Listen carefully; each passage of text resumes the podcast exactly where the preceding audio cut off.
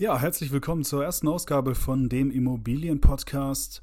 Heute mit dem Thema Zwangsversteigerung. Was muss man beim Thema Zwangsversteigerung beachten? Wie läuft so eine Zwangsversteigerung überhaupt ab?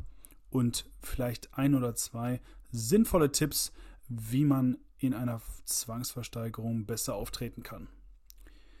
Grundsätzlich erstmal ist eine Zwangsversteigerung eine gute Möglichkeit, um günstig an Objekte ranzukommen über Zwangsversteigerungstermine und Objekte, die zwangsversteigert werden, kann man sich auf der ZVG-Portalseite einen Überblick verschaffen. Dort muss man nur noch das Land, das passende Gericht aus der Nähe aussuchen und kann dann eben auswählen, ob man nach Zweifamilienhäusern, Einfamilienhaus oder Mehrfamilienhäusern, Wohnungen etc. sucht.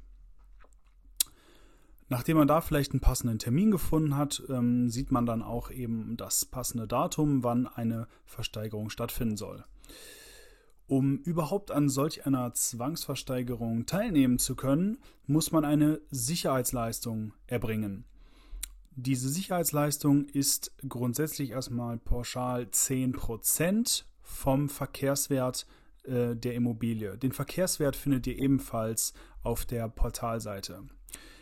Eine Sicherheitsleistung kann einmal sein ein Bundesbankscheck. Diesen könnt ihr bei eurer Bank beantragen und äh, er darf maximal drei Tage vor Beginn der Versteigerung ausgestellt worden sein.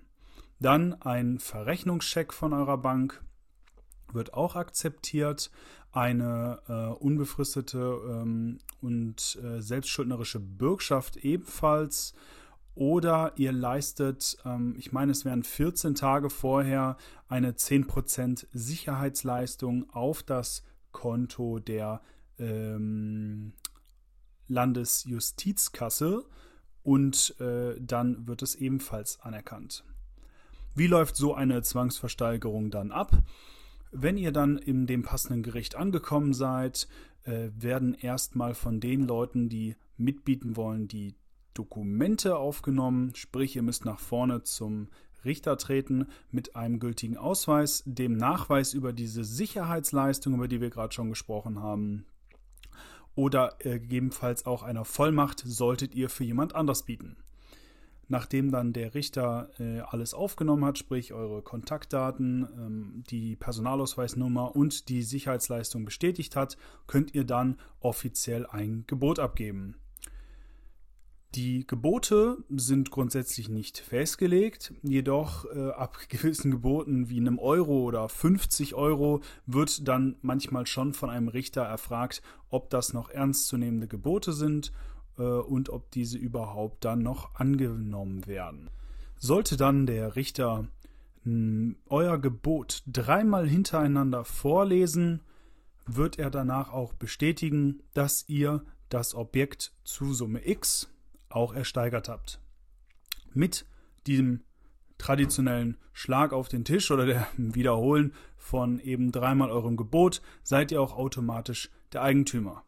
Nach der Versteigerung solltet ihr dann also nicht direkt weggehen, sondern müsst euch vorne beim Richter melden. Dort wird dann die Verlesung noch getätigt, sowie wird eure Sicherheitsleistung von 10% dann eben, wenn ihr einen Bundesbankscheck hattet oder einen Verrechnungscheck oder eine Bürgschaft, wird sie von dem Richter eingezogen und ähm, bei der passenden Zahlstelle dann abgegeben.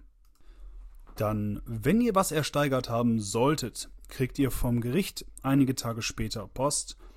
Und in dieser Post ist dann der Beschluss vom Gericht. In diesem Beschluss äh, erhaltet ihr dann den Termin, in dem die Versteigerungserlöse stattfindet, sprich, wann ihr das Objekt auch bekommt, wo und äh, zu welcher Uhrzeit. Dort wird auch äh, erwähnt, wann die Kaufpreissumme oder Steigerungssumme, wie ihr es nennen wollt, auch zu leisten ist. Die Grunderwerbsteuer wird dann aber schon kurze Zeit später fällig. Also nicht erst ein, zwei Monate oder drei Monate, nachdem auch wirklich der Besitzübergang ist, sondern äh, das Finanzamt, das meldet sich recht schnell bei den Erwerbern. Ich hoffe, dass die Folge euch einen kleinen Eindruck darüber geben konnte, wie so eine Zwangsversteigerung überhaupt abläuft und wie man sie am besten angeht. Und eventuell hat sie euch ja auch die Angst genommen, selber mal zu solch einer Zwangsversteigerung zu gehen. Es ist eigentlich cooler, als man denkt.